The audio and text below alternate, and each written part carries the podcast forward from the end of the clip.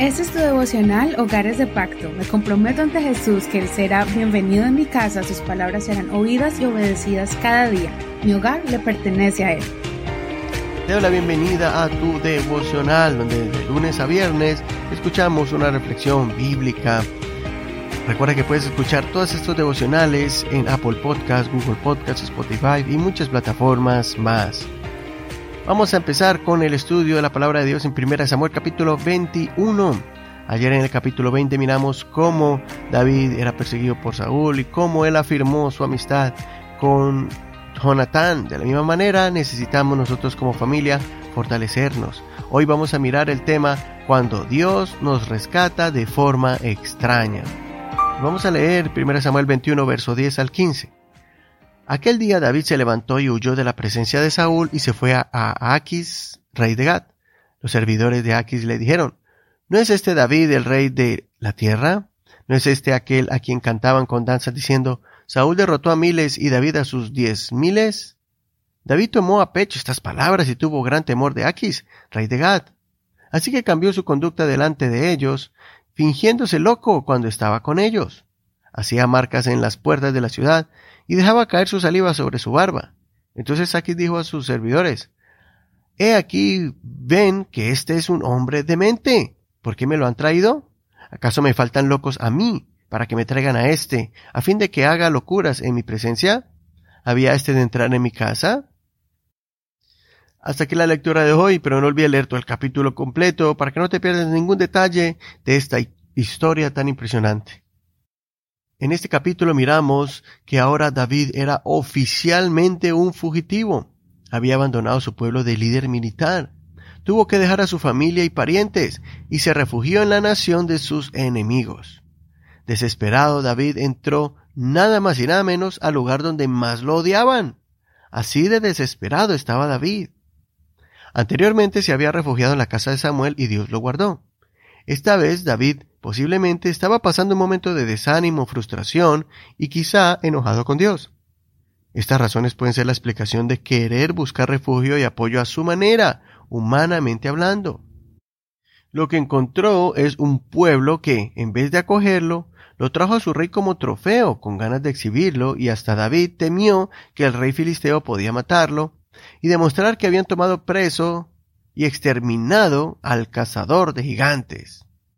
David se preocupó porque el pueblo lo veía a él como el rey de Israel y el hombre más poderoso.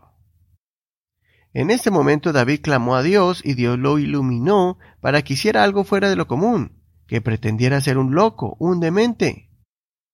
David pasó de ser el gran guerrero adiestrado con la lanza y espada, acostumbrado a derrotar cientos de enemigos que se pusieran al frente, ahora estaba improvisando un acto de locura, de guerrero pasó a ser actor. Esto hizo que David fuera menospreciado por el rey y lo expulsó del país. Tal vez este acto hizo que David reflexionara en su reacción precipitada de refugiarse con los filisteos. Es por eso que David registra su experiencia con la muerte en el Salmo 34, verso 4 al 8. Yo busqué al Señor y Él me oyó, y de todos mis temores me libró. Los que a Él miran son iluminados, sus rostros no serán avergonzados. Este pobre clamó, y el Señor le escuchó, y lo libró de todas sus angustias. El ángel del Señor acampa en derredor de los que le temen, y los libra. Prueben y vean que el Señor es bueno. Bienaventurado el hombre que se refugia en Él. David atribuyó al Señor su liberación y salvación. Dios no libró a David con la espada ni con la fuerza, fue con la astucia y la actuación. Estoy seguro que esta experiencia hizo que el ego del gran David se estabilizara, que su corazón no se llenara de altivez y que se mantuviera humilde y manso. De la misma manera nosotros, después de que nos encontremos en una situación difícil y clamemos a Dios por una respuesta, Abramos bien los oídos y los ojos espirituales para escuchar la voz de Dios y ver la solución que Dios está poniendo en nuestras vidas. Es muy probable que el Señor use un plan totalmente diferente al que estamos acostumbrados. Tal vez no sea algo loable y grande, puede ser algo vergonzoso y extraño. pero será la vía que Dios nos dará para salir airosos, victoriosos de nuestra situación. Puedo imaginar a David contando esta historia a sus soldados, sus parientes e hijos, como el momento más tenebroso de su vida, donde vio la muerte y cuando estuvo a punto de ser exterminado.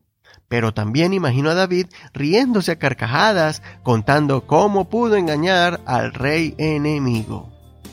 Igualmente, en el momento de la prueba, sentimos morir, pero después contaremos a todos con alegría y admiración las formas extrañas que Dios usó para transformar nuestras vidas y la de nuestras familias. Hasta aquí la reflexión del día de hoy. Que el Señor Jesús te bendiga y dirija tu familia. Soy tu amigo y hermano Eduardo Rodríguez. Muchas gracias por escuchar nuestro devocional, muchas gracias por compartirlo con todas tus amistades. Recuerda que estamos en Facebook como Hogares de Pacto Devocional. Ahí puedes ver las notas de este programa en español, en inglés y también podrás compartir este devocional con tus amigos en esta red social. Si quieres recibir estas enseñanzas por WhatsApp, escríbenos al 562-551-2455. Ya sabes, tienes que añadir este número y después escribirnos por WhatsApp y así te enviaremos toda la información de cada día de la reflexión que corresponde. Bendiciones de Dios para ti. Mañana seguimos con el siguiente capítulo. Gracias por tu apoyo y tus oraciones para que ese ministerio llegue a muchos hogares.